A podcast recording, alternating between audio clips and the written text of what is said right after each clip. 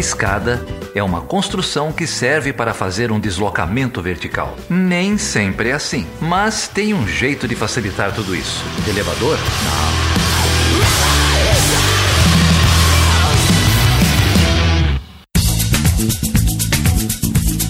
Seja bem-vindo e seja bem-vinda à última edição do Chutando a Escada do ano de 2017. O meu nome é Felipe Mendonça. E eu sou Geraldo Zaran. Ô Geraldo, e ainda a gente tá na versão piloto? Como que é? Ah, primeiro ano, né? Primeiro ano, versão piloto, 35 episódios, mais uns extras, mais uns especiais. Que ano, hein, Felipe? Pois é, hein? A gente começou meio que sem saber no, no, que ia dar e, pô, vencemos o primeiro ano. O ano de 2017 foi definitivamente o ano do podcast.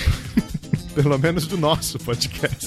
É, pelo menos do nosso podcast. Ó, aproveitar aí para agradecer todo mundo que, que participou, todos os nossos convidados. A gente ressalta sempre aqui.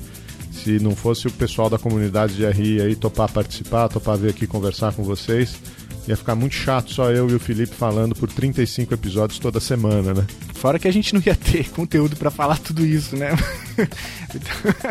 30 quase 38 horas de conteúdo. Ah, muito mais, muito mais.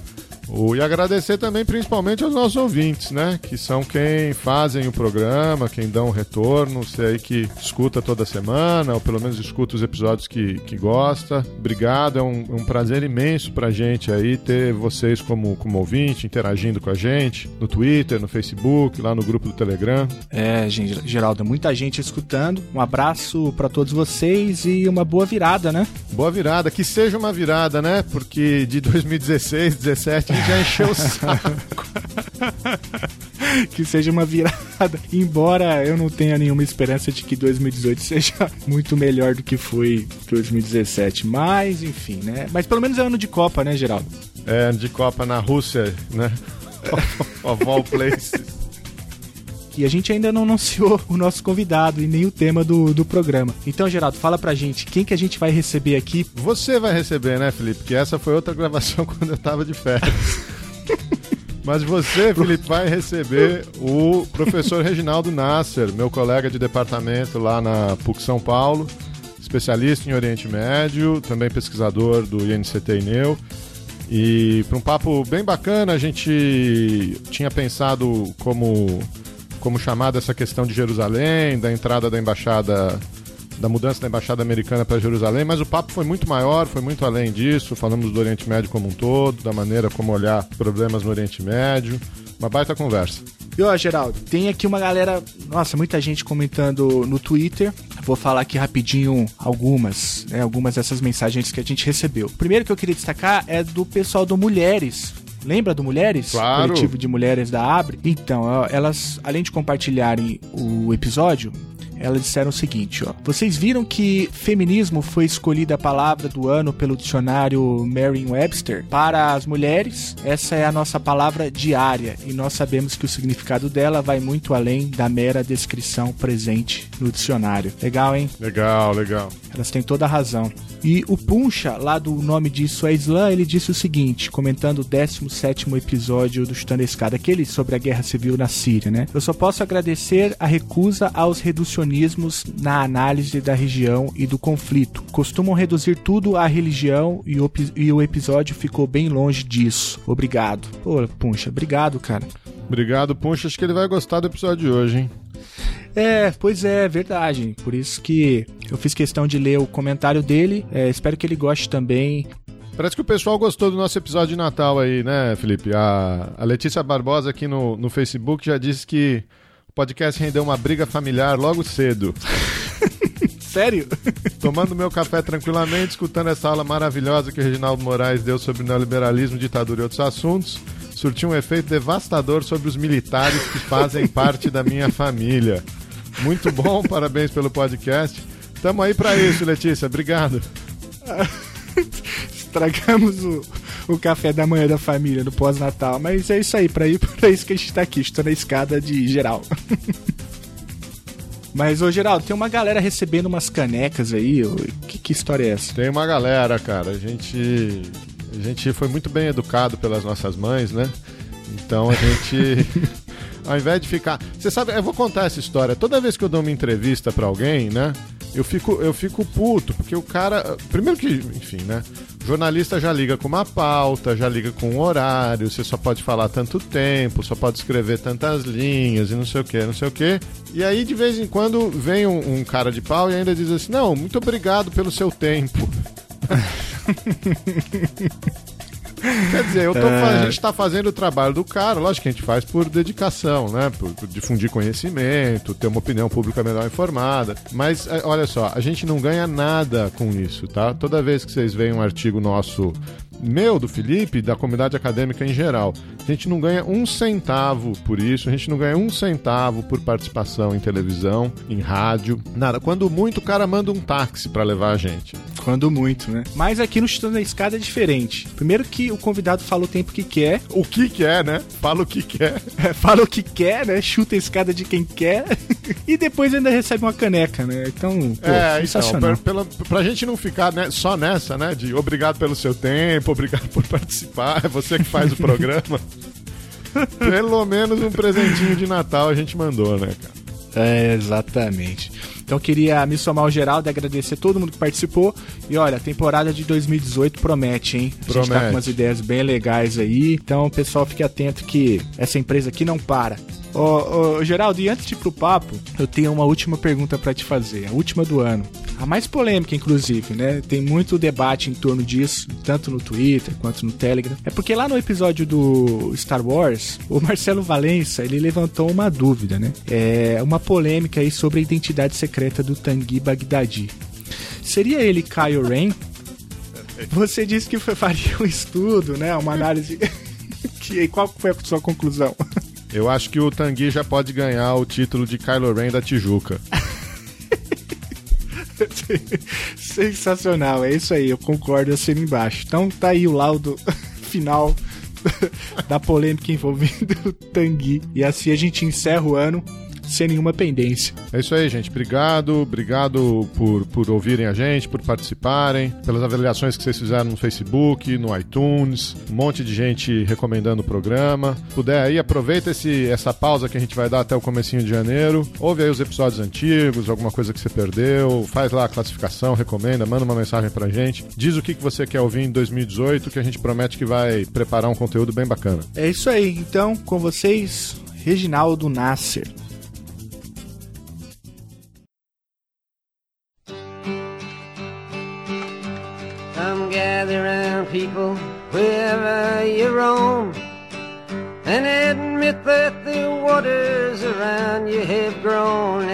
Accept it that soon you'll be drenched to the bone.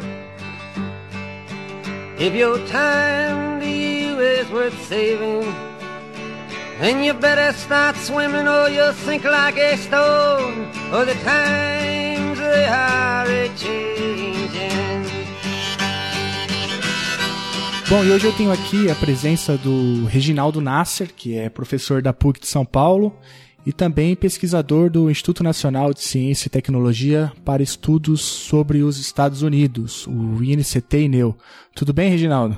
Tudo bem, você, Felipe? Tá, tudo bem também, levando, né?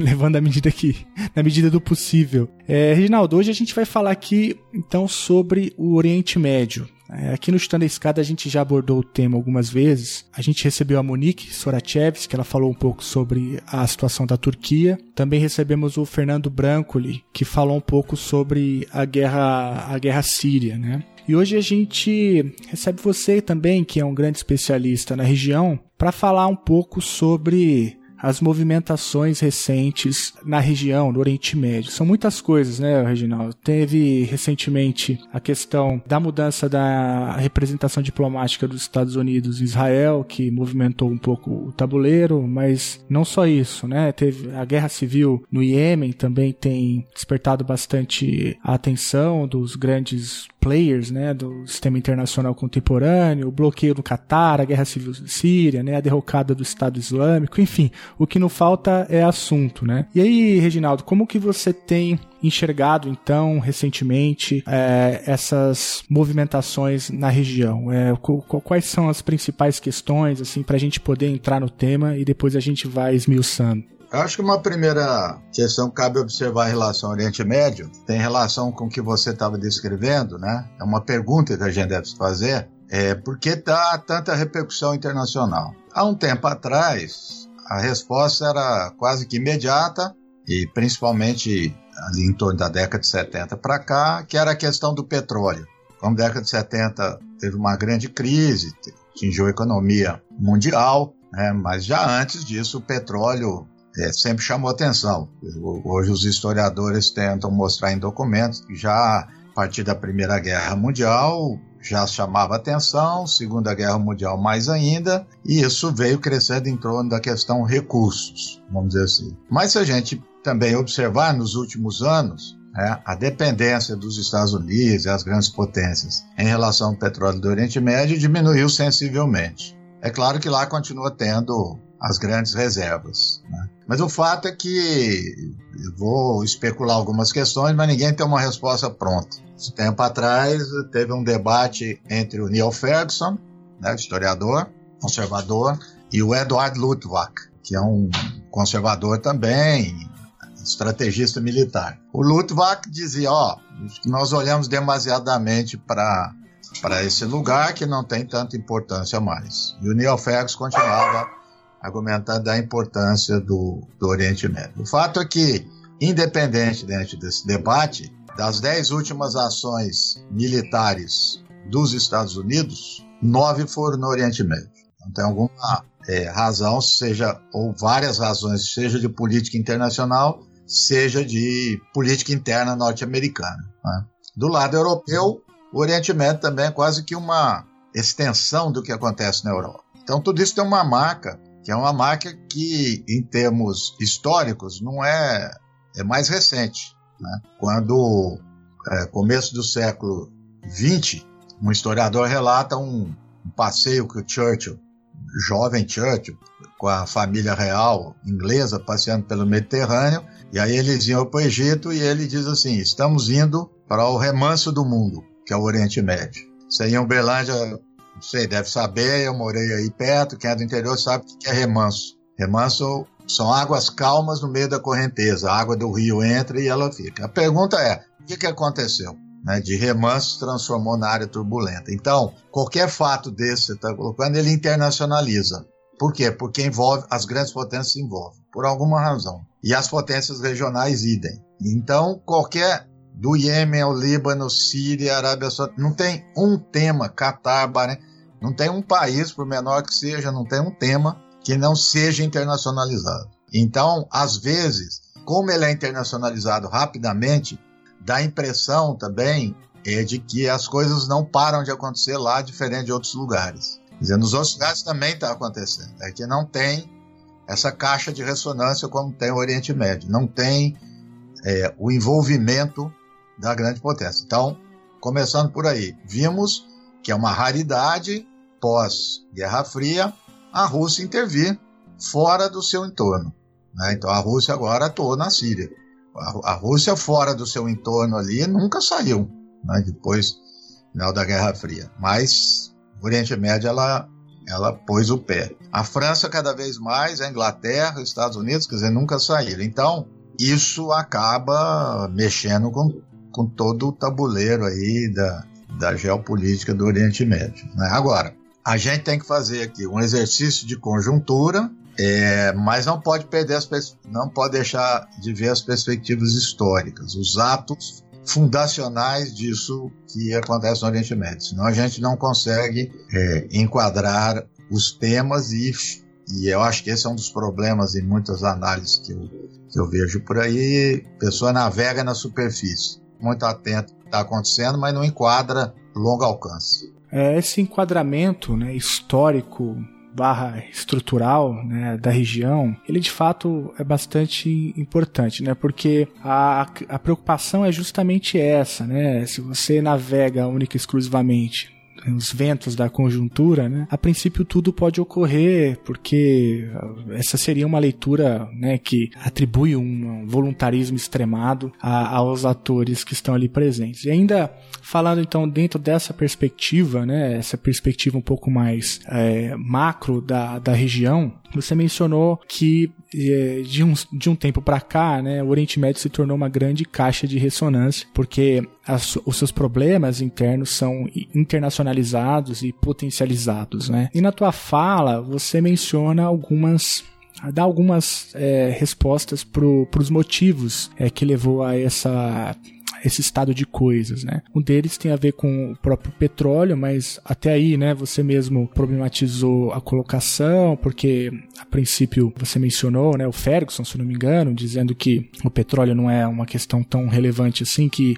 legitimaria ou justificaria a quantidade avassaladora de intervenções dos Estados Unidos na região. É, mas então a pergunta é essa, então, né? É, o que que acontece então na região para além do petróleo? Sei que o petróleo ainda é uma chave importante, mas que nos ajuda a entender a transformação do remanso para uma caixa de ressonância dessa magnitude. É, eu acho que, bom, são vários fatores, né? Um, um fator que sempre aparece que é esse, o colonialismo no Oriente Médio é um dos mais recentes, ou é o mais recente. Às vezes a gente passa desapercebido pelo caráter milenar civilizacional da região, a gente, sem parar para olhar, não vê que o colonialismo é, europeu é recente. Então, o colonialismo europeu é, e também a entrada norte-americana, é, o europeu 100 anos faz, mais ou menos. Né? Foi logo depois da Primeira Guerra Mundial. E os Estados Unidos começam a entrar timidamente e entra bastante depois da Segunda Guerra. Coisa que já estava acontecendo em outros lugares do mundo. Então lá, essa, essa coisa que é recente e muito ligada à Europa. Né? Depois a gente vai falar da Turquia, mas veja só, se a gente olhar com atenção o discurso do Truman, que é dado como aquele que inaugura a Guerra Fria, ele cita a Grécia e a Turquia e diz assim: o conflito ali pode se espalhar para o Oriente Médio. Então nós vamos ter que ajudar a Grécia e a Turquia, que é a queda da pedra do, do, do dominó. Né? Tem os problemas que a gente sempre vê de fluxos de pessoas, migrações, deslocamento, migrações, refúgio. É, as sociedades francesa, inglesa, alemã, né? tem mais uma população islâmica em geral, árabe em particular, né? muito, muito presente. Então acaba também mexendo com as suas políticas é, internas. Né? E tem, portanto, que eu já mencionei, essa coisa do colonialismo que ligou, ligou a, a região. Então, há um medo também de que esses conflitos do Oriente Médio vão para a Europa. Veja só, questão do Huntington. Volta e meia eu releio o Huntington. Choque de civilizações. Eu não concordo com nada na análise deles. Isso, isso aí muitos analistas já, já mostraram o equívoco das interpretações dele, mas ele, ele viu fumaça onde ele, ó, aí tem, tem fogo, né? E um dia relendo, não sei a quarta ou quinta vez, o Hutton, no prefácio ele diz assim, eles, está falando dos muçulmanos, é, querem ser como nós. Eles eram objeto e agora eles estão querendo ser sujeito. E isso dá problema.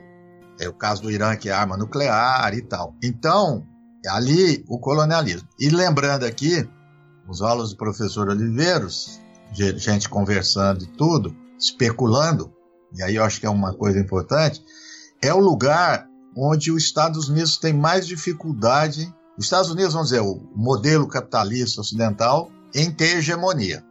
Eu acho que esse último ponto, eu acho que ele é. Cada vez mais eu tenho pensado sobre ele a partir das conversas com Oliveiros. Né? Então, pensando questão hegemônica, que é adotar um projeto do outro, né? que é consentir com valores, é, reproduzir isso de forma natural, o domínio. Se a gente olhar para o mundo em geral, isso, isso é fato, gente não tem dúvida.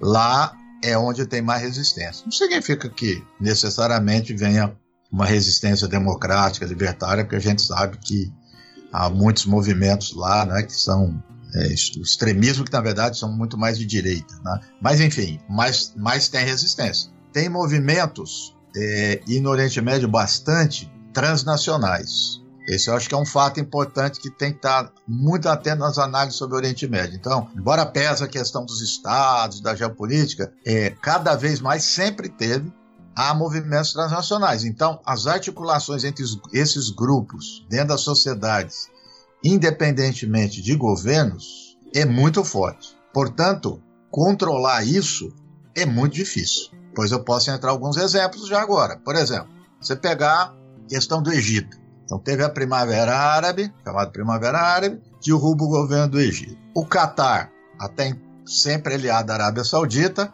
o Catar apoia a Irmandade Muçulmana e a Arábia Saudita frontalmente contrária. Então, em muitas questões, a Arábia Saudita e Catar estão juntas, e lá no Egito, por exemplo, em lados diametralmente opostos. Recentemente, o Catar, embora sunita, embora esteja lá no Golfo aliado, se aproxima do Irã contra a Arábia Saudita. Então, país pequeno, tem petróleo, mas muito pequeno, é, diverge da, da própria Arábia Saudita.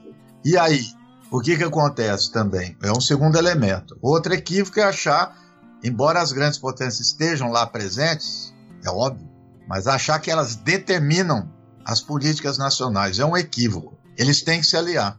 Eles não conseguem fazer isso. O Bush, ou desculpa, o Trump deu uma declaração respaldando a Arábia Saudita, dizendo que o Qatar era o país que bancava o terrorismo. Oito dias depois ele voltou atrás. E voltou atrás por quê? Porque tem base militar americana no Catar, porque o Catar tem lobby dentro dos Estados Unidos importante e ele não pode simplesmente falar isso do Catar. Aquilo foi, foi, foi muito esquisito, né? É, eu, eu não sei se aquilo ali foi um fato que aconteceu porque o Trump é mal assessorado ou se teve algum. Ah, eu não acredito nisso. Eu não acredito nesses negócios que é mal assessorado. Não, ele, ele apostou. Ele, é, é, ele apostou e depois é, blefou, né? Ele blefou. Ele blefou falou pelo governo, aliado da Arábia Saudita, aliado de todo, todo mundo ficou contra o Catar, inicialmente, todos os países ali da região ficou contra o Catar, aí de repente voltou atrás, ó. voltou atrás porque eu não vi só notícias, deduzindo, grupos dentro dos Estados Unidos começaram a pressionar. É, na área econômica e na área militar, porque tem base militar americana no Catar. O que eu estou dizendo, os Estados Unidos, não é. Eu tem assim, eu acho que a tradição marxista eu tenho, não gosto muito de personalizar, né? Então, assim, essas oscilações na política externa norte-americana é de todo presidente. Uhum. A gente for lembrar o Jimmy Carter lá no Afeganistão, foi, foi a, a virada foi muito maior do que isso que nós estamos falando aqui.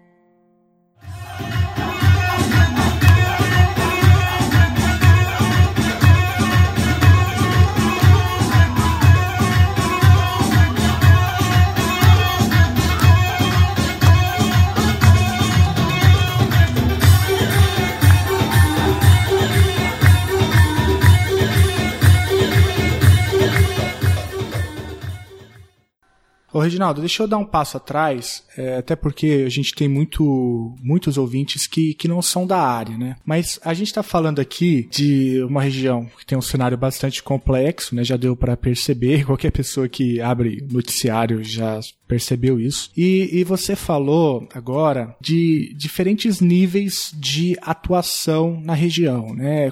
Por exemplo, você mencionou um nível, é, um nível mais amplo que a gente chama de um nível hegemônico, né, que tá, se confunde com o papel dos Estados Unidos, que atua na região. Depois tem um nível intermediário de atores que são as potências regionais. Né? Você mencionou principalmente o Irã e a Arábia Saudita, né? até agora foram os mais citados, mas depois a gente pode até discutir se tem outros, se Egito entra nessa, nessa, né, nessa categoria, Israel. Turquia, mais importante. E, e Turquia, claro, claro, a Turquia. São os atores que têm ali um peso regional, são as lideranças regionais. E depois tem os países menores, né, que, que por no caso o, o Qatar, que a gente tem trabalhado aqui, né, que você mencionou aqui. É, então, é isso mesmo, são, são três tabuleiros assim que se movimentam cada um segundo a sua própria dinâmica. É, é isso e o que eu falei dos grupos transnacionais, Terrori considerados terror, alguns terroristas ou não, porque esses grupos eles se articulam na região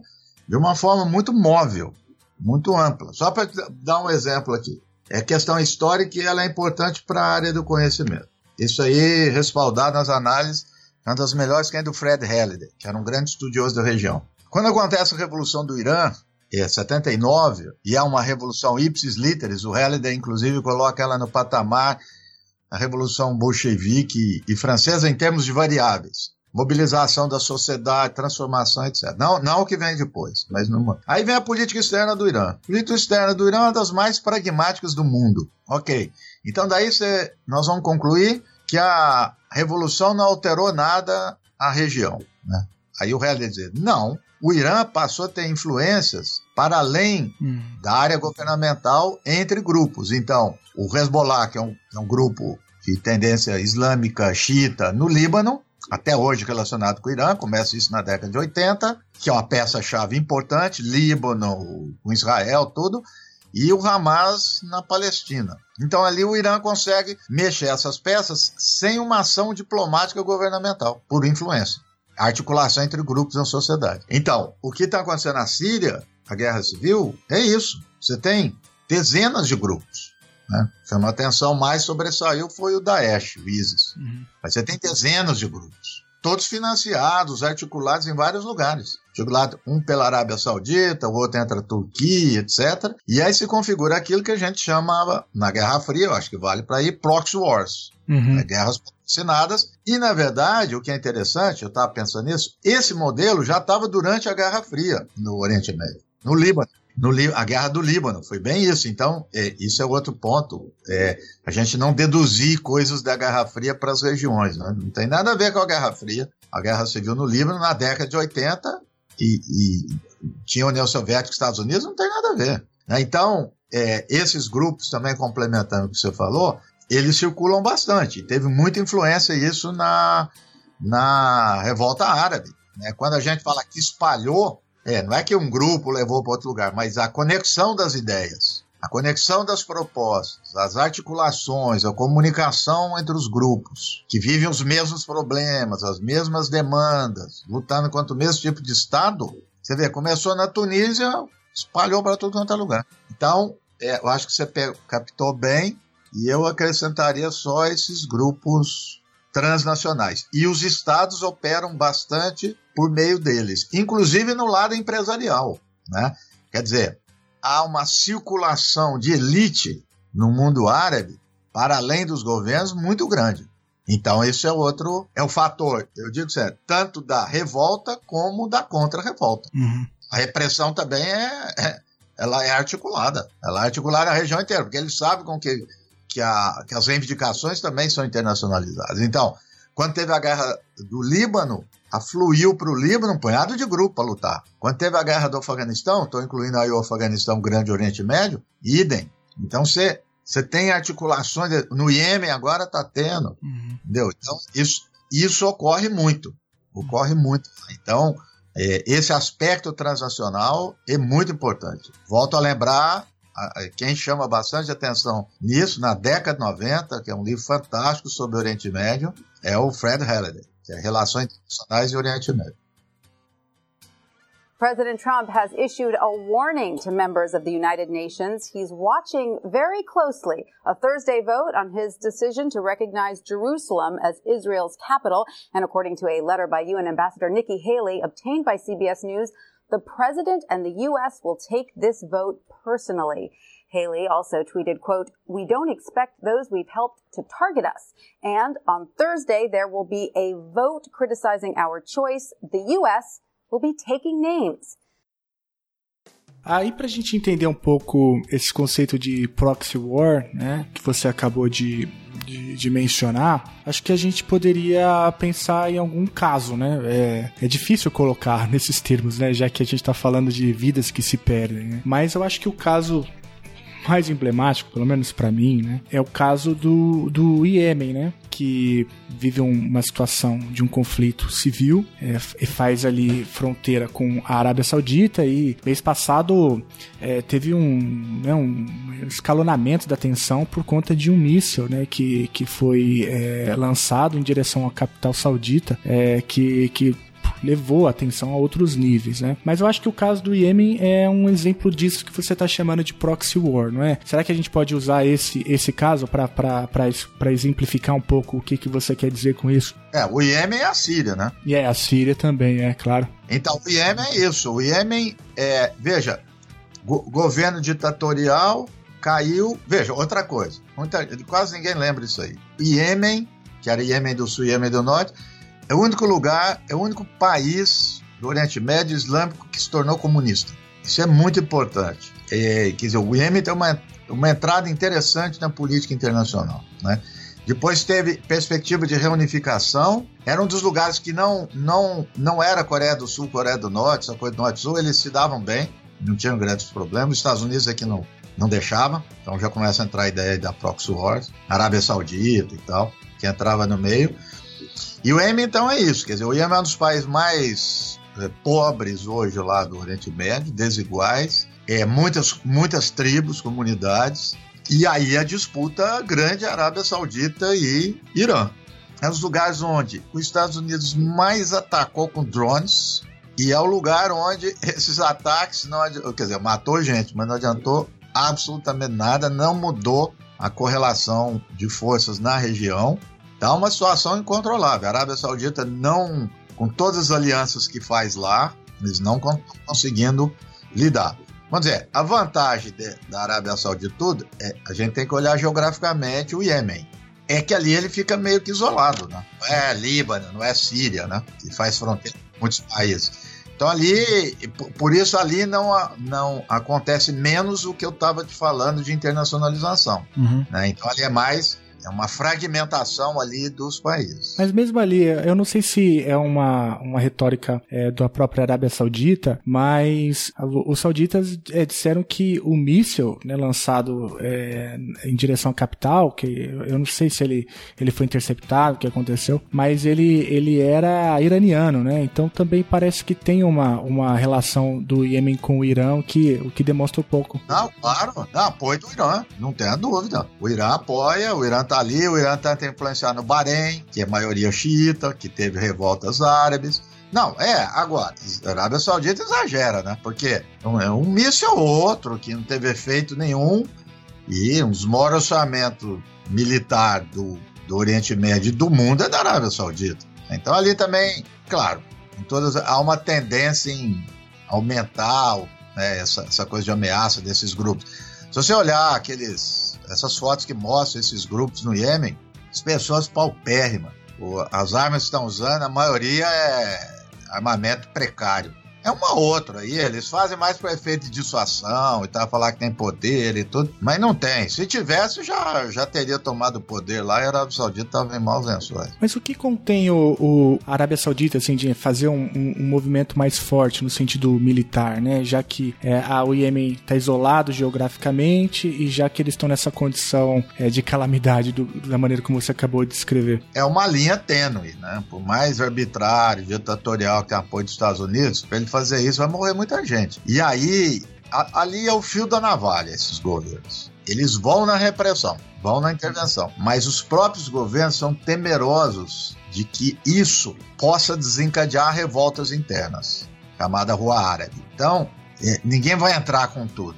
Ela é, é, no meio das revoltas árabes, a Arábia Saudita também atacou, bombardeou o Bahrein. Ninguém falou nada. ONU, ninguém. Mas bombardeios localizados, etc. Nada de assim, de, de coisas configurar massacre, porque para resolver ali a situação é isso, até porque é muito espalhado a, esses grupos de resistência, não tem muito que. Aí, aí vai ser uma coisa para entrar em terreno, não tem drones, bombardamento, vai ter que ser combate direto.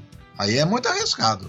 Então eles preferem estar tá jogando com as elites lá, com outros grupos e financiar. Como é que fez na Síria? Quem fez na Síria? Treinou, deu, deu armas, passou armas lá inicialmente pro Daesh e depois vai derrubar o Assad. Ó. É isso que eles fazem. Aí depois deu, né, que é o que a CIA fala, blowback, né, voltou contra eles, né? Caso clássico. Agora, ali na Síria, sim, se você olhar o país, tá no centro, né? Relações com vários outros países, né? Então a entrada de grupos é muito grande, né? As fronteiras, praticamente não tem fronteira ali, né? nunca teve. E aí, e aí fica muito mais fácil mais, muito mais fácil agir. Então a Síria foi clara, assim, de proxy wars, é, claramente, claramente. Não teve todos, Turquia, Israel, é, Irã, Estados Unidos, Rússia, todo mundo entrou lá dentro, uhum. direta e indiretamente, todo mundo. Aí depois fala, ah, o Oriente Médio é complicado. É, é complicado porque tem muita gente fora atuando. Como é que você vai resolver? não é pela questão interna, é pela questão externa. Não, não que seja mil maravilha lá, mas estou dizendo, a complicação, como é que vai resolver com a Turquia lá dentro? Como é que vai se resolver? Então, é um equacionamento muito complicado porque todo mundo entra no meio. Todo mundo entra. E aí é difícil, né? Difícil equacionar. Veja a questão dos curdos. É um caso muito interessante. Estou preparando aí um texto com o William, que é o William pesquisador do, sobre Turquia, me orientando o mestrado. A variável curda muda, assim, completamente a política externa da Turquia em relação à grande potência, todo mundo. Com, é, é um negócio sui generis. Eles mudaram completamente pela questão curda durante a guerra, a guerra da Síria. Né? Aí só para as pessoas entenderem. O que, que é a questão? Então, os curdos, ó, Oriente Médio é fogo, tem que olhar no mapa, senão. os curdos são é um povo, uma nação.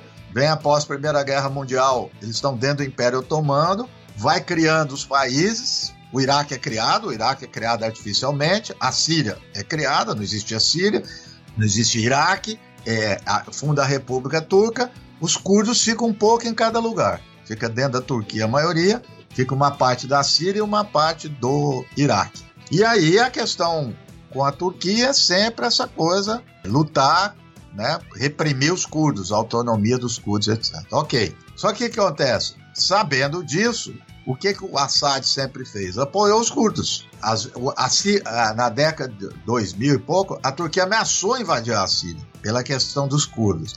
Então veja, os Estados Unidos apoiou quem?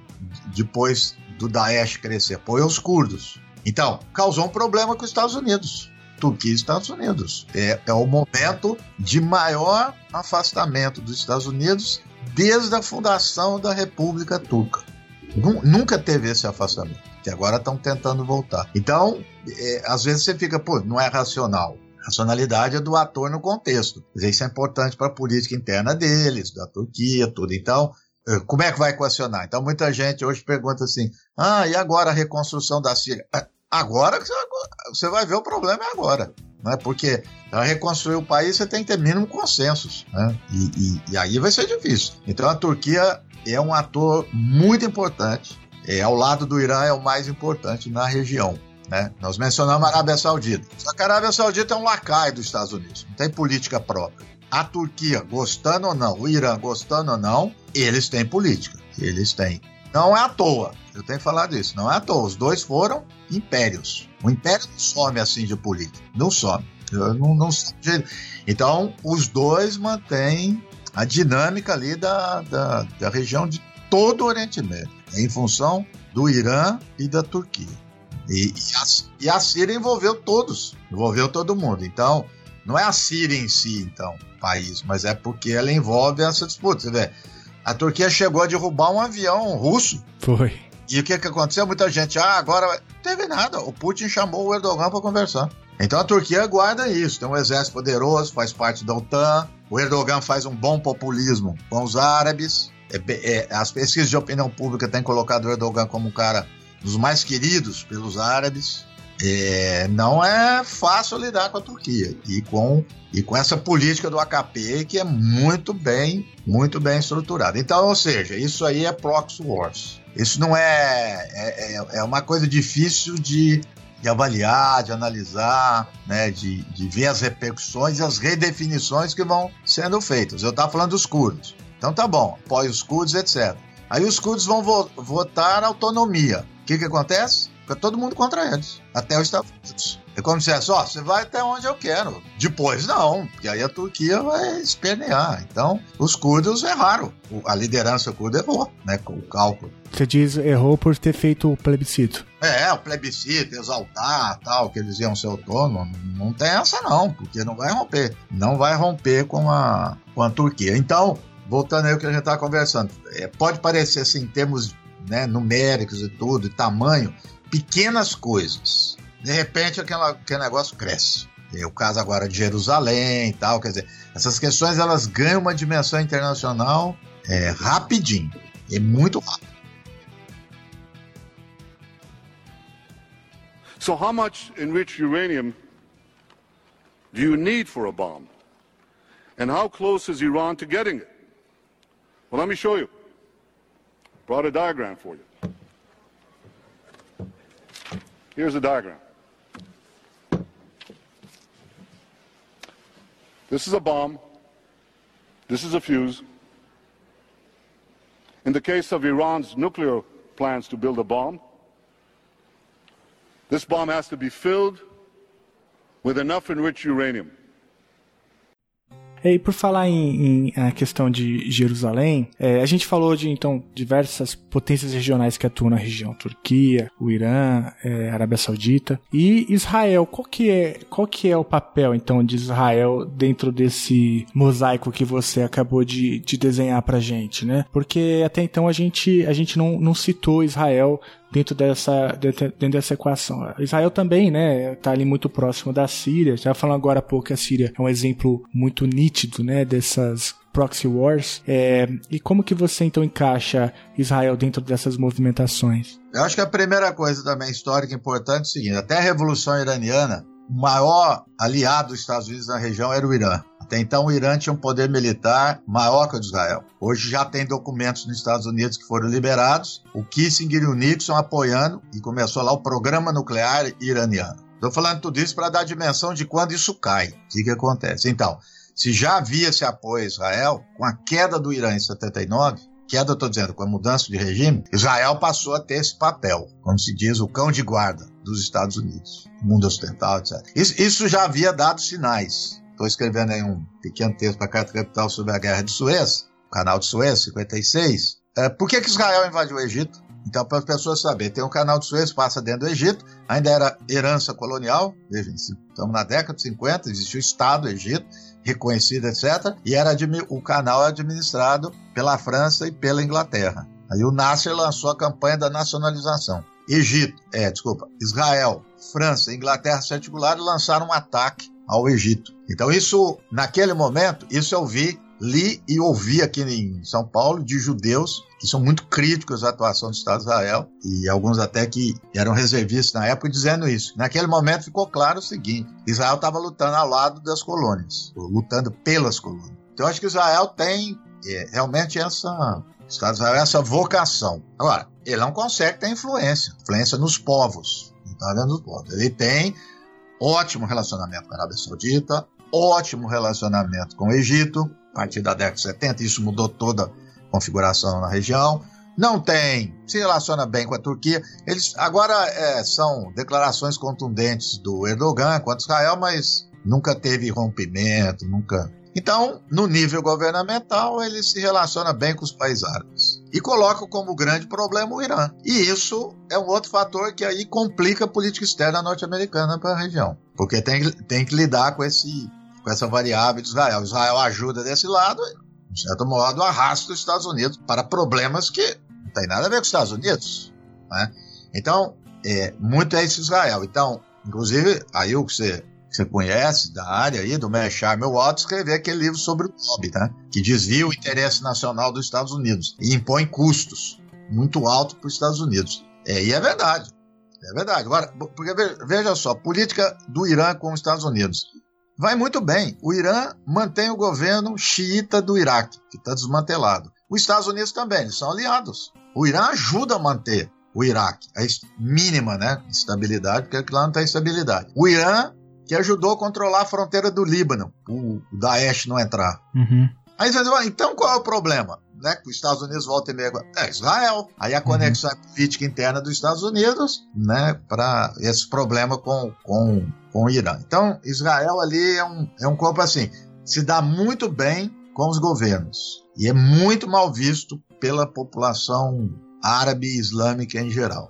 Então, esses esses níveis aí que tentam se compor. Você citou agora o livro do Mersheimer e do Walt, né? O livro chama The Israel Lobby and U.S. Foreign Policy. Né? É, a gente passou rapidamente sobre esse tema e eu gostaria de resgatar aqui algumas coisas que você falou. A rigor, assim, grosso modo, você está dizendo que estrategicamente é um, é um custo elevado né, para a diplomacia norte-americana ter Israel como aliado, considerando que, para algumas questões, paradoxalmente, o Irã foi mais útil né, para os propósitos norte-americanos do, que o próprio, do que o próprio Israel, como foi o caso da luta contra o Daesh. E aí, você também mencionou, então, citando o livro do Mersheimer e do Alt, o lobby é, judeu dentro da formulação de política externa dos Estados Unidos. O que, que exatamente é, é isso? Né? Qual, qual é a força desse lobby? Porque é, é, assim, né? Embora eu, é, eu acho que é importante pro, pro leitor entender para a gente poder fazer essa amarração, né? Porque a princípio fica meio uma corda meio uma ponta meio solta, né? Porque se Israel pro, é, proporciona esse custo tão elevado para a diplomacia norte-americana, então o que que faz com que os Estados Unidos tenham quase que uma postura histórica, né? E constante, né? E na defesa de Israel na região. Ah, então, até resumidamente a tese do Mechar. Ele está dizendo o seguinte: né? a postura dos dois, realista, né? né, realista, que Estados, ele faz uma constatação. Os Estados Unidos gastam bilhões de dólares, ninguém gosta dos Estados Unidos na região, os Estados Unidos não oferem tantos benefícios, etc, etc. E aí eles perguntam, por que que apoia? Então, apoia porque tem um lobby. O lobby está no Congresso e o Congresso, portanto, vai para uma política no sentido contrário ao do governo. Eu estou reproduzindo, tá? Aquela ideia deles que o governo deveria ter, né? O que, que seria a coisa ideal, é, a razão de Estado, e essa razão de Estado é uma razão que impera acima dos interesses particulares da nação. Mas no caso de Israel, segundo eles, o único que sai beneficiado é uma parcela, e essa parcela é o lobby judaico, quer dizer, o lobby controla o Congresso e uma parte do Congresso. É, é muito forte a tese e tal. O Chomsky discordou e discorda. Ele não escreveu um livro, escreveu um pequeno artigo. Outro dia eu vi um, um cara também seguindo o Chomsky também, que discorda no seguinte sentido, e eu estou mais com eles. Quando você fala lobby, o lobby é um, é um instrumento de análise que vem da tradição liberal. É, de analisar a sociedade composta por grupos de interesse que se organizam e vão para o Congresso, não por classe, que seria muito mais amplo, e muito mais amplo, muito mais estrutural. Então, o Chomsky ele, ele foi uma entrevista, tudo que ele deu, ele dizendo que isso, é, quer dizer, não, não, não pode ser. Tem coisas do lobby, mas a aliança, a, a relação que tem é muito mais forte e que, portanto, perpassa outros grupos que vão além de judaico. E um projeto também que não é só do lobby, é um projeto dos próprios europeus e americanos. Né? Então nós estamos aí 100 anos da Declaração Balfour. Foi quando o Império Britânico, que dominava a região da Palestina, disse: os judeus têm um direito à pátria, a um Estado.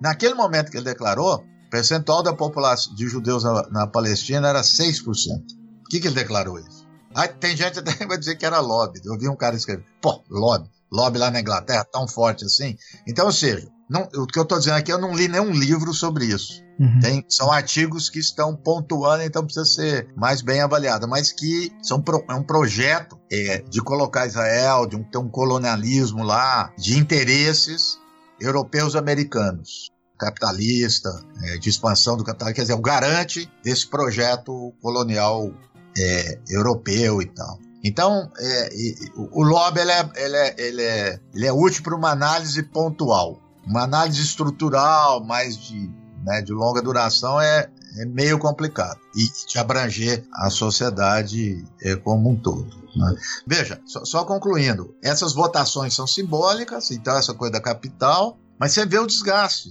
nesse simbólico todo. Ninguém no mundo apoiou. Sempre é Estados Unidos e Israel juntos. E todo mundo contra. After more than two decades of waivers, we are no closer to a lasting peace agreement between Israel and the Palestinians. It would be folly to assume that repeating the exact same formula would now produce a different or better result. Therefore, I have determined that it is time to officially recognize Jerusalem as the capital of Israel. Então, esse caso é meio muito emblemático mesmo, porque a grande pergunta é o que, o que explica a movimentação do Trump, né? Como você bem mencionou, a comunidade internacional em peso, quase que uníssono, né? Discordando da mudança é, da embaixada de Tel Aviv para Jerusalém. E aí, aí a pergunta volta, né, para esse caso específico, né, o que, o que explica? Tem a explicação do lobby, que é a explicação mais liberal, né, e que o próprio Mersheimer e o Walt acaba comprando para entender a política externa norte-americana para Israel. Aí tem essa outra explicação que você acabou de mencionar, né, da, da luta de classes e dessas grandes movimentações estruturais, né, do capitalismo contemporâneo. Mas aí, aí a dúvida é justamente essa, né? É, é como enquadrar, talvez, essa decisão do Trump dentro dessa explicação da luta de classes, né? Porque eu sei, o Trump é um lunático, tal, ele tem às vezes, sei lá, medidas meio que impulsivas. Eu sei que você discorda um pouco dessa tese, né? É, você tem dito em vários lugares de que há sempre racionalidade por trás do que o Trump faz, mas como enquadrar especificamente essa decisão? Assim, veja só, vamos sempre eu fico ouvindo aqui as palavras do Oliveira. Fala, vamos com calma. É, é, fala para mim. Eu muito empolgado com as coisas. É, jovem, se prenda, é, come, é, parta dos fatos. Então vamos, vamos para os fatos. O que, o Trump fez? Ele é, tem uma medida aprovada pelo Congresso 95, é, transferindo a capital para Jerusalém. Ok, transferiu. Muito bem. A repercussão que nós estamos tratando, claro, tem um desgaste e tudo, mas não é grande. Qual é o problema? O que, que vai acontecer? Algum país árabe vai romper com ele? Não, porque os árabes também estão se lixando. Inclusive, um jornal árabe soltou que ele consultou o Egito e a Arábia Saudita antes, e eles deram ok. Olha só. É bem provável, muito provável. Então, o que, que vai mudar? Nada. Em relação lá à questão de Jerusalém, Jerusalém está sendo sistematicamente ocupada pelos judeus. Estão expulsando os palestinos há muito tempo. Então, alguns até estão dizendo, sim, ó, é até melhor porque caiu a máscara, porque isso está sendo feito com todos os presidentes americanos. Os Estados Unidos descer da condição de mediador ao fazer isso, ele, ele já desceu faz tempo. A, a, essa é mais aviltante, né? Assim, mas, ok, já desceu aliança com Israel. Então também estou dando um pouco aqui de advogado do diabo, né? Para tentar pensar. Não, não tem tanta repercussão. Quem que vai levar as últimas consequências e comprar briga pelos palestinos? Ninguém. Os palestinos estão isolados no mundo isolado pelos governos, né, não população. Então, também não tem muito problema. Veja agora, esse final de semana são entrevistas de um general é, israelense do Partido Trabalhista de esquerda é, dizendo: ó, nós estamos sendo muito bonzinhos com os palestinos. Ele está revendo as posições dele. Então, ou seja, tem um apoio forte lá também. Tem um apoio dentro dos Estados Unidos. Inglaterra e França, o que, que eles vão fazer? Nada, vai lá. Então, ou seja, essas coisas virou moda esse negócio de simbólico. Né? Então, tudo na Palestina é simbólico. Levanta a bandeira, tem é, punhado, é, quase o mundo inteiro após Israel e Estados Unidos que é Então, levantar a bandeira, transferir capital, quer dizer, não muda o processo de colonização de Israel nos territórios palestinos. Isso não alterou nada, deu mais força ainda, né? Isso é verdade, né? Mas não alterou. Então, não tem tanta é, loucura, vamos dizer assim, nessa questão do Trump. Então, veja, se, se a gente pensar, tanto Trump como Bush, como outros, vai dizer assim, ah, muito bem, se a comunidade internacional apoiar, ótimo. Se não apoiar, qual o problema? Nenhum. Então, é assim, o que eu estou querendo dizer, tem novidade e não tem com a questão do Trump. É, nós pode, podemos falar de grau, mudança de grau, mas não de natureza. As decisões não estão, a natureza não está mudando assim como é, como os liberais querem fazer crer. Né? Aliás, os liberais, eu fui atrás disso, diplomatas, né, os democratas e tudo, muito de, da época do Clinton, do Obama, muito moderados na crítica ao Trump. Então o Trump acaba fazendo coisas, tem coragem de fazer, que eles gostariam. Então também meio que consente com eles. Né? Então eu não, não vejo tanta, tanta coisa nisso, não. Mas eu, mas eu queria problematizar no, no seguinte sentido, que agora há pouco a gente estava é, falando sobre os motivos né, que tornam o Oriente Médio, a gente usou a palavra caixa de ressonância, né, no sentido de que ali a, os conflitos internos, né, as especificidades da região acabam ganhando dimensão, dimensões internacionais por conta da natureza da região, é, os players que estão ali presentes, tudo isso que a gente falou. E uma da, um dos argumentos que você resgatou é, se não me engano, até citou uma conversa com o saudoso professor Oliveiros, né, quando pensava a, a hegemonia dos Estados Unidos para a região e constatava que o Oriente Médio tem uma especificidade que é justamente a, a resistência né, que a região acaba desempenhando é, na aceitação dos valores, da, das ideias e das instituições que os Estados Unidos é, defendem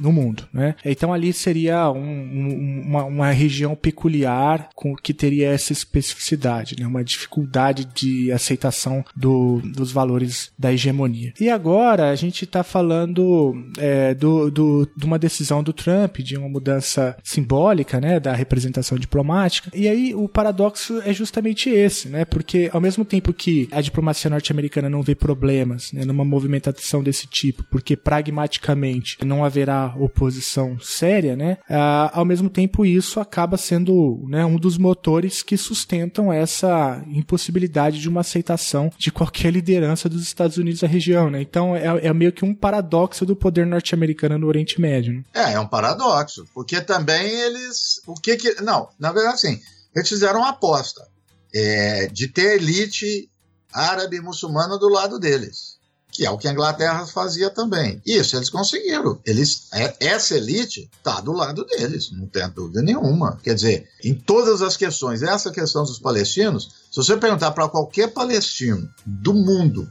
então aqui no Brasil, qualquer lugar, por ordem de negação que eles têm, em primeiro lugar, Israel. Segundo, é a Arábia Saudita e os países do Golfo. Você conversar com qualquer palestino, eles são muito maltratados. Eles nem se desprezo, é um assim.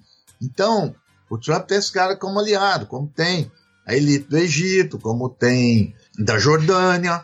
Jordânia sempre foi, uma boa parte do Líbano. Então, a gente também. Eu, eu, eu tenho participado de algum, alguns debates, aí todas as pessoas. Não, os Estados Unidos não consegue e tal. Eu, e é isso que eu estou falando. Só que, por outro lado, uma parte das populações não consegue. Não vamos achar assim esse amadorismo, essa loucura dos Estados Unidos. Ele, e é isso que ainda mantém lá na região, quer dizer, Iraque, elite iraquiana, ele, ele tem uma entrada. Isso aí a gente não pode, não pode, lá nos curdos, não pode perder esse vista. Então, nesse caso da Palestina, é isso, vai fazer o quê? Os palestinos, é, meio que, os palestinos vão ficar sempre contra os Estados Unidos, não tem, tem jeito, né? Porque para ficar a favor é o Estado palestino. Isso não vai ter mesmo, acabou. Isso não existe, acabou. Um, um, negociador palestino moderado, que negocia dois estados, esqueci o nome dele, muito experiente, quando saiu, ele falou: Ó, oh, então agora eu era a favor de dois estados. Acabou. Agora eu vou para a solução, que é outros defendem, eu defendo, é um Estado e dois povos. Ó. Então ele declarou assim. Então agora é um Estado e dois povos. Não tem... Ou seja, quem retirou essa possibilidade, inclusive, da, dessa, desse acordo foi o. Quer dizer, todos os presidentes dos Estados Unidos, mais o Trump. Então ele não, ele não tem muita ilusão quanto a isso. E os, e os governos europeus também. Quer dizer, a articulação. O que essas elites euro, é, árabes né, se articulam é, com as elites europeias é impressionante. Toda a área. Na nossa área, a educação. Quem sustenta as universidades, boa parte das universidades francesas e inglesas é a elite árabe, elite islâmica. Eles sustentam isso, vão mandar os seus filhos, vai lá e tal. Então, esse negócio de é, Ocidente Oriente é quando interessa. É, negócio, eu, eu tenho, sou contra esse negócio de falar ah, da islamofobia. Islamofobia é para islâmico pobre. Islâmico rico não existe islamofobia. é, o que, que, é, o que, que é a família saúde? É islâmico. Então, o que, que o que, que o Trump fez? Abaixou a cabeça e o cara colocou um colarzão de ouro nele. E tá tudo bem. Eu tenho dito isso. A Saskia Sassi escreveu um artigo já faz tempo. O príncipe, o sheik do Catar, tem mais propriedade na Inglaterra do que a rainha. E ele é islâmico. Qual é o problema? Agora, é isso que é questão de classe. E os islâmicos dos periferia de Paris? E os islâmicos? Aí sim. Mas então não é, é islamofobia só que sobrepõe a uma questão de marginalidade social desses grupos. Então, eu estou falando tudo isso porque essa é uma parte, eu tô, estimulei o, o Rodrigo Amaral, que é meu, agora entrou no doutorado, eu estimulei ele estar tá com um projeto para estudar justamente isso no Iraque, a articulação das elites. Então, história de intervenção, os Estados Unidos faziam, oh, isso aí todo mundo a gente já sabe. Eu quero saber como é que se articula o poder dentro, né, as estruturas de poder dentro desses países. Então, a hipótese de ter uma articulação forte dessas, não chamar ilícito ou das classes, depende aí da tradição, mas dizer desses grupos. Esses grupos conseguem manter esse poder e aí não tem divisão Oriente-Ocidente, Islâmico-Cristão, tem nada. Isso aí é um bobagem. Isso aí as pessoas estão jogando para alimentar divisão da população. Isso não existe. Now, let me be clear Israel's security is sacrosanct, it is non negotiable. The Palestinians need a state. The Palestinians need a state that is contiguous and cohesive, and that allows them to prosper. But any agreement with the Palestinian people must preserve Israel's identity as a Jewish state with secure, recognized, defensible borders. And Jerusalem will remain the capital of Israel, and it must remain undivided. Eu ia até comentar isso, porque a gente está aqui uma hora conversando, né? E a religião não entrou em nenhum momento na, na, na conversa, entrou agora, é, numa perspectiva bastante crítica, um, um argumento, um discurso que entra e sai à medida que outros interesses acabam determinando. Né? Agora, eu, eu queria fazer uma outra provocação no sentido da, da religião, né? Eu não sei se. É, e voltando para aquela coisa do, dos Estados Unidos, né? E da formulação da política é, externa dos Estados Unidos. Porque é, tem acontecido nos Estados Unidos um fenômeno que não é recente, mas eu acho que ganhou dimensões agora com, com Trump, que é uma aproximação de alguns segmentos né, do mundo evangélico é, norte-americano com, enfim, doutrinas é, judaicas. Né?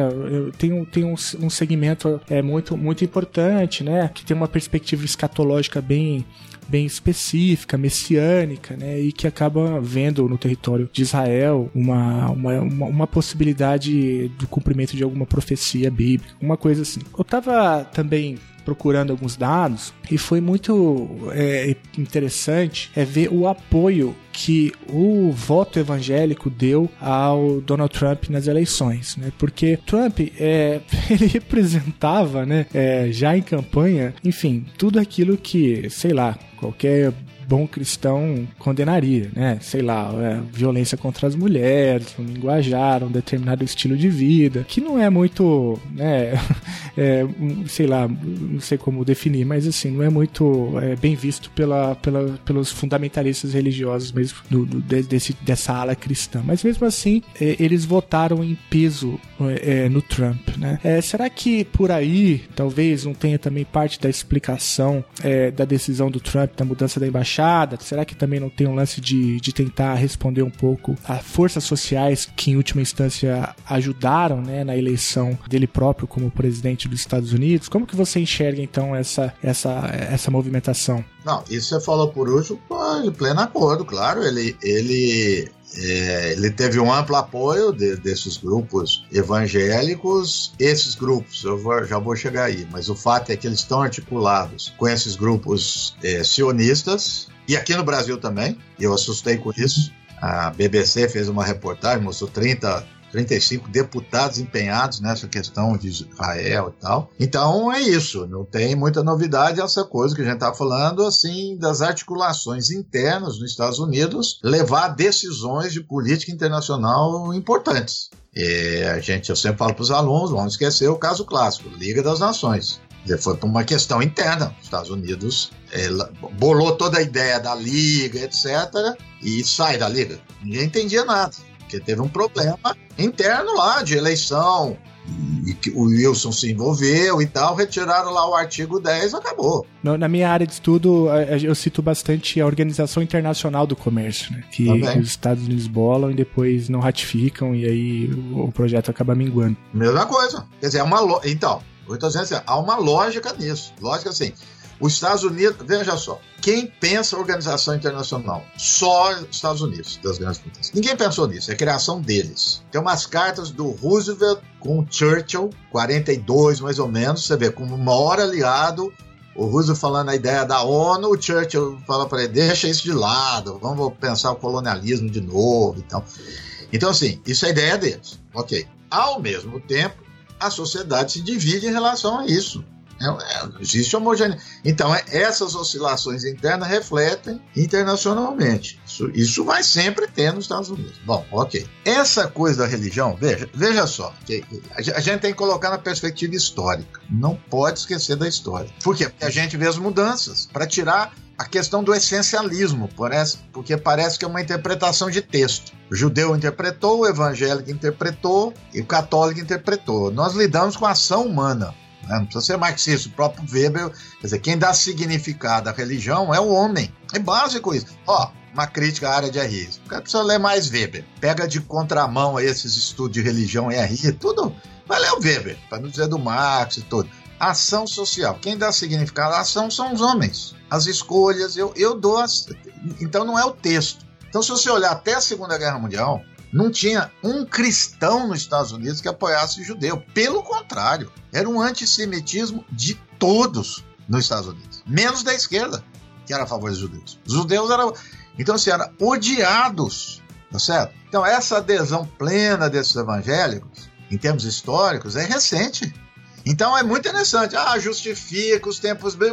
Por que, se justifica agora? Por que não justificava antes? O que, que aconteceu? Por que, que lá em 30 não falava isso? Em 38, 40. Ué, por que, que fala agora? Então não é o texto, é o contexto. Então, esses grupos, é, os neoconservadores, não sei o quê, que é, até então todo mundo estranhava juntar, e já começa um pouco antes do Bush, juntar esses judeus de direita com esses cristãos em geral, tal, de direita. Essa aliança nunca teve nos Estados Unidos. Assim, até 80 mais ou menos, nunca teve. Então, ou seja, isso faz com que a gente pense que não, não é a variável religião, mas é o, ao significado, a variável em si, né, separada, mas é o, é o significado que esses atores dão. Então, eu agora eu vou para o segundo ponto, também ciências sociais. Não confundir o ato de adesão a uma religião da pessoa com as organizações que representam esses fiéis. Eu, eu, aí as pessoas começam a passar de um plano para o outro. Então, assim, claro que as organizações têm uma influência. Tem dinheiro, tem recurso, tem propaganda, mas por vezes isso pode romper, entendeu? Pode, acontecer alguma coisa com qualquer organização. Então eu não posso é, confundir as motivações, os valores dos indivíduos de uma determinada religião, religião com os motivos, é, as adesões, os valores de quem dirige essa organização. É claro, eu sou, como eu disse, não sou ingênuo. Quem dirige a organização, a gente sabe, tem poder e, e alimenta essas coisas. Então eu estou falando tudo isso porque nada garante que esse negócio possa ter uma duração maior dessa aliança. Não sei, não está interpretação de tempos bíblicos coisa nenhuma. A gente sabe, nos países católicos, né, o, o teor antissemita que teve de perseguição judeu. Hoje, estão mais próximo do, estão mais próximos dos judeus e mais longe dos islâmicos, né? Mas não era assim. Mudou. E sim, vai mudando. É, são, são, são as, os significados dos atores e o seu contexto, um, um conjunto de, de, variáveis, de interesses, de valores e tudo, de mudança de geração. Tem muito componente aí sociológico para analisar esse negócio. Né? Então eu, eu, claro, critico, estou de olho. Quer dizer, tem uma coisa que eles se identificam. E é muito interessante isso, porque isso que antigamente era o básico, hoje em dia sumiu. Eles têm a mesma ideologia política, são de direita. É esse que é o fator que. Então, se você pegar, vamos dizer, o, o receituário na economia, na saúde, seguridade e tal, tal, é tudo junto. Tá tudo junto. A grande maioria dos temas você tem esses grupos que estão juntos. Aí é interessante dizer, olha, estão juntos nisso tudo, de repente, ah, religião. Religião não. Então, os seguidores do Bolsonaro, é, encaixa em tudo isso, ó, porque, porque é extrema-direita. Não que não tenha, né, não estou isolando outros que possa ter divergências e tudo. Mas a grande maioria é, faz parte disso, né, faz parte desse corpo. Eu cito muito, tenho citado bastante, que eu acho que a gente tem que trazer esse exemplo claro. Quando se diz também, ah, Reginaldo Nasce, descendente de árabe, não sei o que e tal. Então, primeiro, ah, por isso que defende o palestino. Né? Primeiro que, que já, já falei que nem todo árabe, aliás, boa parte do, muitos árabes são contra os palestinos. Não sou islâmico, sou agnóstico. Na minha família, ninguém, eu me lembro ficar, ninguém ficava falando mal, mas ninguém defendia o palestino. Ninguém, só meu pai. Aí vai por quê? Porque ele era de esquerda. Coincidência? Então, ou seja, você tem esses componentes ideológicos que existem, mas as narrativas retiraram. Hoje as narrativas trataram de retirar isso.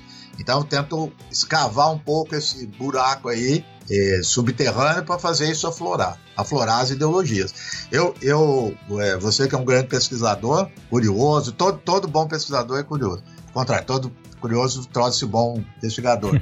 é, entra na Amazon ou qualquer outra coisa, põe lá ideologia e relações internacionais. Se você achar dois livros, é muito. Não existe. Outro dia eu fui numas bancas, aí eu ponho contra localizar. Tirou a palavra ideologia, conceito. Se você pegar um livro do Boudon, que é liberal, Raymond Boudon, sociólogo francês liberal, ele tem um livro que chama A Ideologia. E, e aí ele põe lá que toda a tradição nas ciências sociais, da extrema esquerda e extrema direita, todos pensaram, tem algum conceito de ideologia. Né? Tem lá as diferenças e tudo. Eu, agora não, a área de relações internacionais decretou que acabou. Não tem mais conceito, não tem ideia, não tem nada. Acabou, sumiu. Né? Ninguém discute mais isso. Então precisa voltar a discutir isso daí. Então, seja, eu, eu me lembro quando dizia, ah, o que, que você acha do, dos islâmicos nazi, nazi muçulmano, muçulmano nazi tudo? Ué, tem nazi, nazi secular, tem nazi cristão, tem nazi é, islâmico, tem nazi judaico. Será que não era melhor cortar todas as variáveis da religião e falar que o problema é nazi? É isso. É. Por, que, por que precisa. Pra mim basta. Se falar com o cara nazista, pra mim basta. Não quero saber se ele é, se ele é, é ateu, se ele é islâmico, se ele é cristão. Já definiu a política dele. Acabou. Então, por que que deduz ideologia sem falar quando coloca identificação religiosa? É um que o conceitual. Eu posso ter evangélico. E tenho, de esquerda, extrema direita, liberal, como católico, judeu, como todo mundo. Agora, tem épocas, e é verdade isso, tem épocas que há predomínios. Aí a gente tem que analisar o porquê. Mas não são coisas essenciais, eternas. Isso não existe. É isso que precisa tomar cuidado. Agora, as associações são imediatas. Um dia eu pus no Facebook uma foto de vários padres dos Estados Unidos com a cruz saudando a Ku Klux Klan e com a Bíblia aberta. Ninguém relaciona racismo, essa ação violenta com a Bíblia. Agora, se colocar um Aitolá com o Corão, pelo amor de Deus, vai dizer que é a Guerra Santa na hora, não tenha dúvida. Né? Então, assim, nós estamos montaram durante 20, 30 anos uma série de estruturas na nossa cabeça para olhar para esse mundo, em geral. E para o Oriente Médio em particular, foi muito mais forte. E tem a ver com tudo que eu falei antes da hegemonia. As universidades americanas passaram a ter muito estudo sobre o Oriente Médio, mas de qualidade acadêmica, a maioria, a grande maioria duvidosa. Inglaterra ainda tem. Então, ou seja, é uma, uma produção grande com muitas informações e as interpretações, as coisas muito falseadas, muito equivocadas, retiraram perspectiva histórica. É impressionante. Então, um ataque intelectual maciço para se pensar de uma determinada forma por Oriente Médio. E isso é que é complicado. Isso é complicado. Porque de repente ele, ele cria uma sensação em você de estranheza que eu falo que é igual do filme de Hitchcock. Você tá vendo o assassinato, ninguém vê, só vocês. Aí você começa a pensar, pô, eu tô louco, só eu tô vendo isso, né? Então você olha as coisas por dentro, ah, o Nai falou isso, o outro falou aquilo, só você que tá discutindo. Então é, fica meio com, é, é aquela sensação de isolamento, porque dominaram todas essas as universidades, né? dominaram bastante, isso é, isso é visível. Então, aí da religião, esse é um tema que eu acho que as ciências sociais têm muitos estudos para nos ajuda a entender para depois passar para essas articulações da política. Os alunos, em geral, os pesquisadores, muito apressados para entrar nessa coisa de religião. Eu tenho feito. Tem o Max Weber, a maioria não leu. Então, que não? E eu sou, eu sou marxista, mas esses estudos de religião do, do Weber, com todas as discordâncias lá, são fantásticos para entrar nesse tema, nesse significado. Então a pessoa precisa estar preparada tal para ver o que, que é, quando ela está falando de Islã, o que, que ela está falando. Né? Então, voltando à sua pergunta, que é importante, é muito importante estudar o islamismo, mas estudá-lo enquanto ação social, não enquanto essências. Esse é o problema.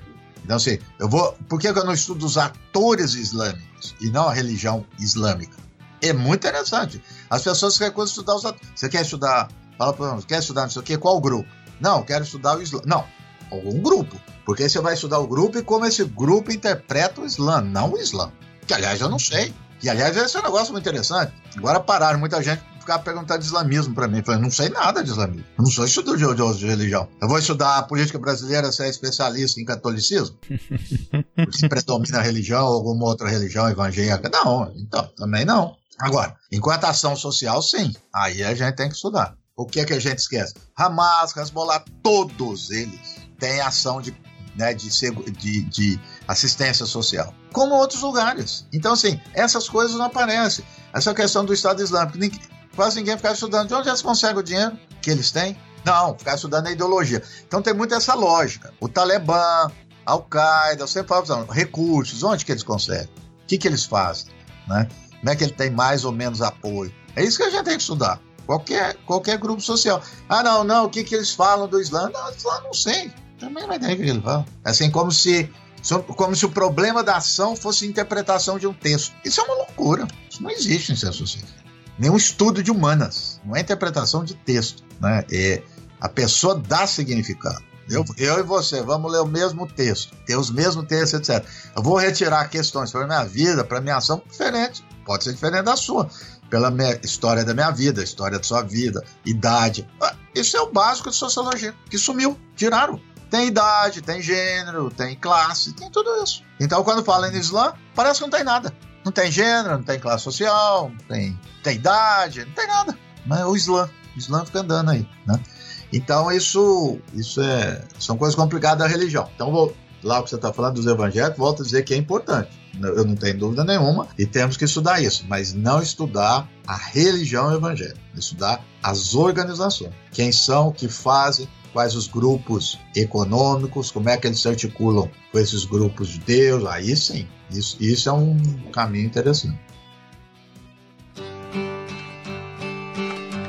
Come gather around people wherever you roam and admit that the waters around you have grown and accept it that soon you'll be drenched to the bone. If your time worth saving, you better start swimming or you'll sink like a stone, or the times they are a changing.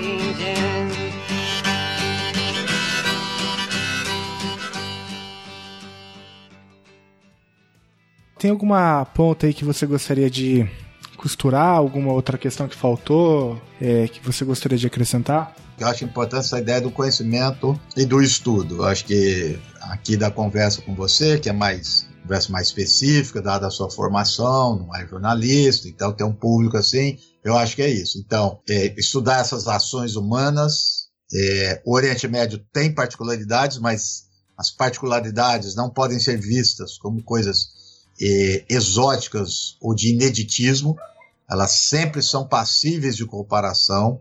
Então, eu tenho instrumentos econômicos para analisar o Oriente Médio, sociológicos, né?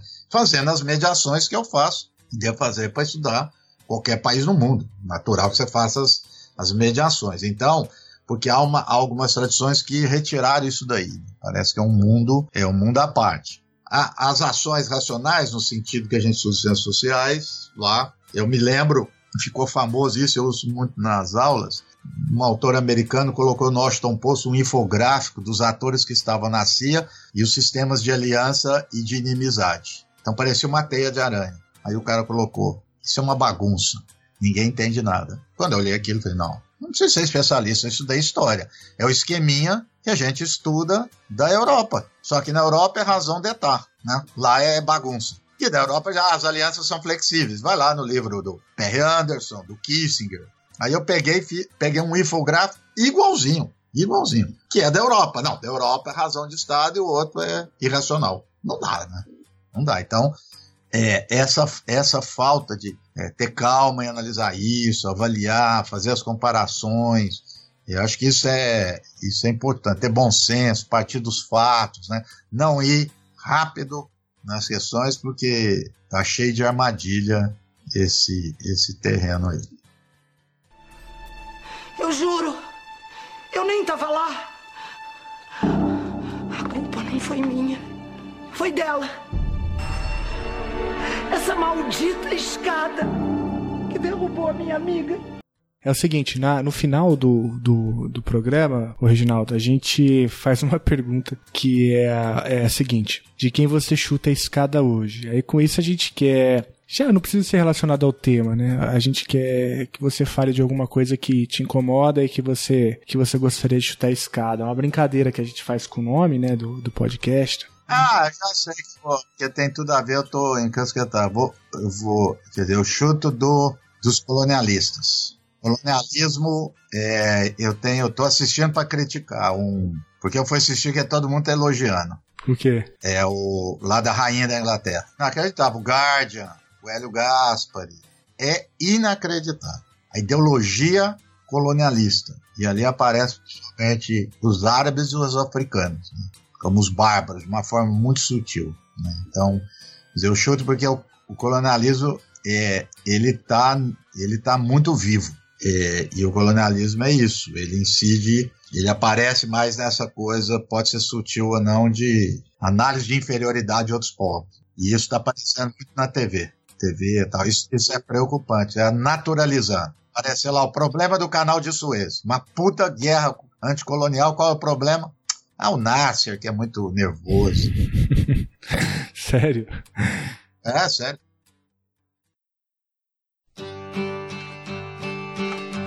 Come gather round people wherever you roam and admit that the waters around you have grown and accept it that soon you'll be drenched to the bone.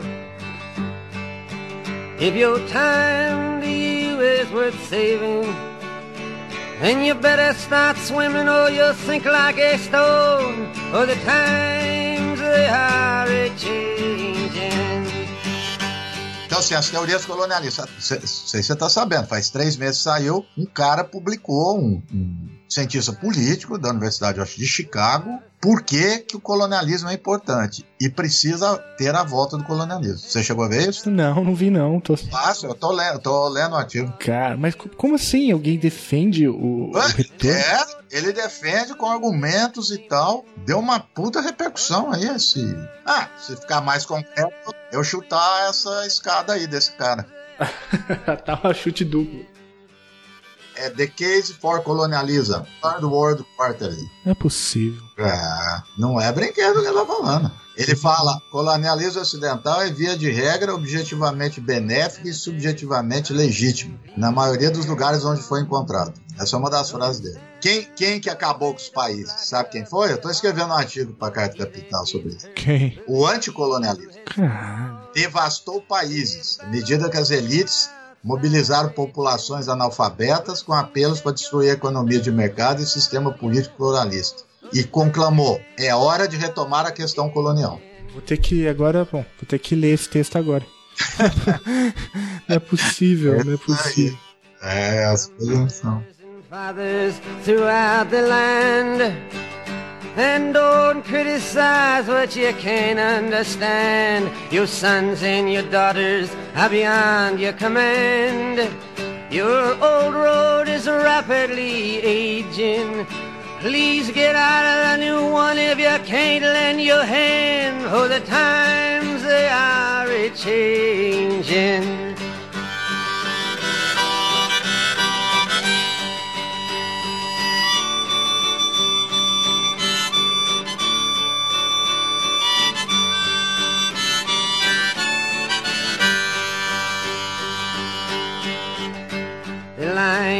drawn, the curse it is cast. The slow one now will later be fast, as the present now will later be past. The order is rapidly fading, and the first one now will later be last. For the times they are a changing.